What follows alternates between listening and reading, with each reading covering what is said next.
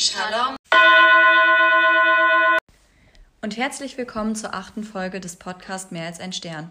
Hier sprechen Lynn, Anneke und Lara. Wir sind der Geschichtsecker aus dem 12. Jahrgang von Frau Gottwald. Unsere heutige Folge dreht sich rund um den Feiertag Yom Kippur, welcher dieses Jahr vom 15. bis zum 16. September stattfand. Zuerst wird uns die Mesusa und die Mikwe von Max, Rike und Johanna vorgestellt.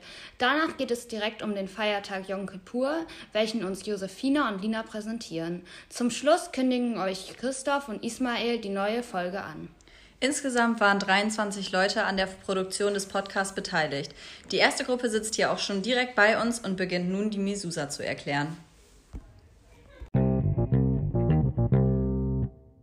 So, wissen Sie denn, was die Mesusa ist? Nein, habe ich noch nie gehört. Danke. Hört sich an nach irgendeiner griechischen, was weiß ich. Ja, also irgendwie äh, Judentum wollte ich mal zuordnen. Ich weiß es. Oh, Frau Fröhlich weiß es. Mein, mein, bitte? Eine Qualle? Äh, wissen Sie, was eine Mesusa ist? Nee. Nein, das weiß ich nicht. Habe ich nicht gehört. Äh, wissen Sie, was eine Mesusa ist? Also ich äh, weiß auf jeden Fall, dass das an die Haustüren oder neben die Haustüren von Juden gehängt wird. Das ist so eine Art Schutz, glaube ich, soll das bieten für die Familie. Und es ist ein Gebet eingeschrieben. Ich meine, das ist Sheva Israel, also ein Gebet, das sowohl morgens als auch abends gesprochen wird. Und ich meine, dass das ja, sozusagen so eine Art Schutz ist für, für den Haushalt. Ja. Das war ja schon mal ganz richtig.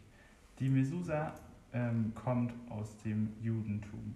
Und zwar steht im fünften Buch Mose, du sollst die Mesusa am Türpfosten anbringen. Doch was ist die Mesusa überhaupt?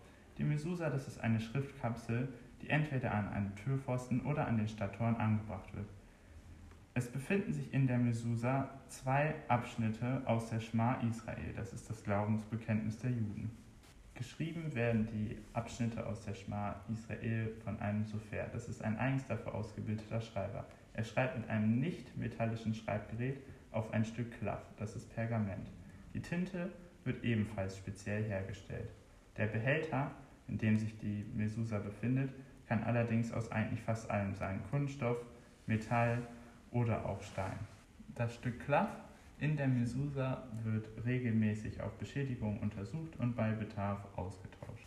Eine Mesusa hängt zum Beispiel auch an den Stadttoren von Jerusalem.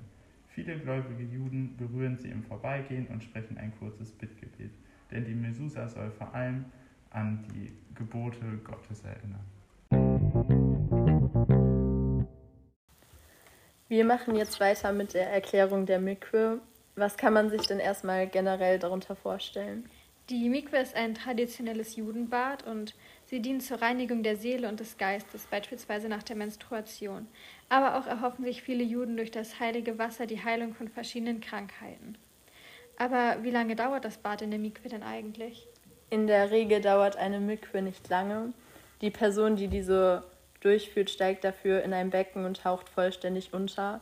Das geschieht je nach Tradition unterschiedlich häufig, aber generell erstmal mindestens dreimal.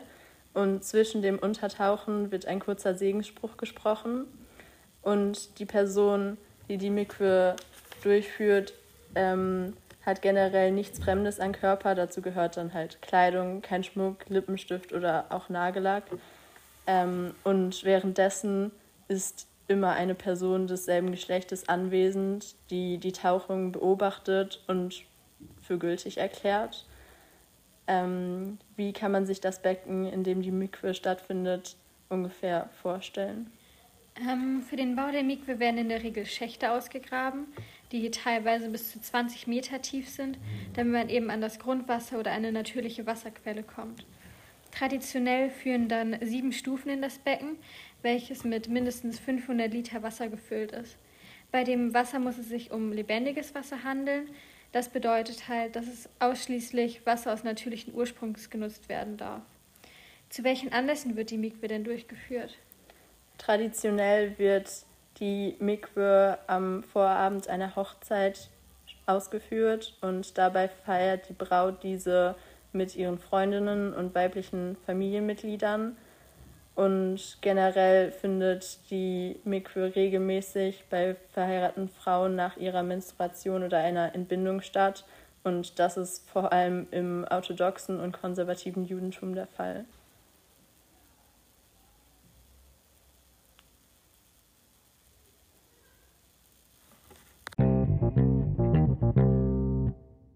Wir stellen heute den jüdischen Feiertag Yom Kippur vor.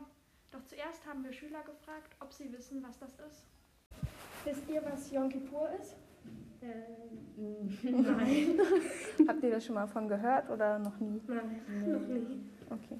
Ähm, Yom Kippur ist ein jüdischer Feiertag. Ähm, wisst ihr, könntet ihr euch vorstellen, worum es dabei geht? Ähm, ich glaube auf jeden Fall halt irgendwie zum Danken von, vom Gott.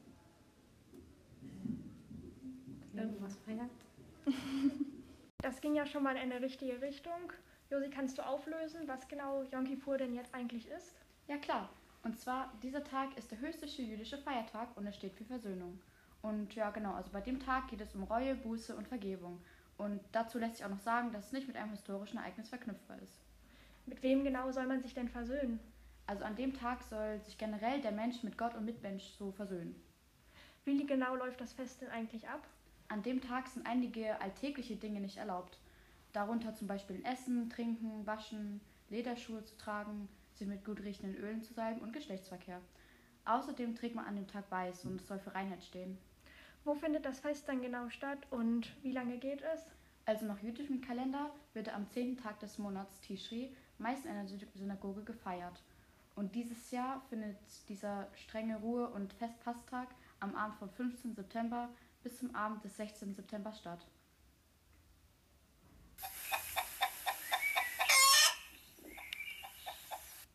Was haben denn Hühner mit Yom Kippur zu tun? Also das Huhn ist ein Teil eines Rituals namens Kaparott und dabei wird das Huhn um den Kopf gedreht und es werden die Sünden von Menschen auf das Huhn geladen und zum Schluss wird das Huhn geschlachtet. Und dazu lässt sich vielleicht auch noch sagen, dass Männer meistens einen Hahn um ihren Kopf drehen und Frauen Hennen. Das klingt ja alles schon sehr interessant. Ich hoffe, dir hat die Podcast-Folge gefallen und du hattest viel Spaß beim Zuhören. Vielleicht konntest du noch etwas Neues über das Judentum lernen. Solltest du noch Fragen haben oder dich beschäftigt sonst noch etwas rund ums Judentum, sei nicht schüchtern und schreibe eine E-Mail an geschichte-vor-ort-gymnasium-eversen.de. Die nächste Folge wird das Thema Sukkot oder auch Laubhüttenfest genannt behandeln. Kannst du dir da etwas drunter vorstellen? Wenn nicht, vergiss nicht, die nächste Folge anzuhören und abonniere den Podcast, um nichts mehr zu verpassen. Viel Spaß dabei und bis bald.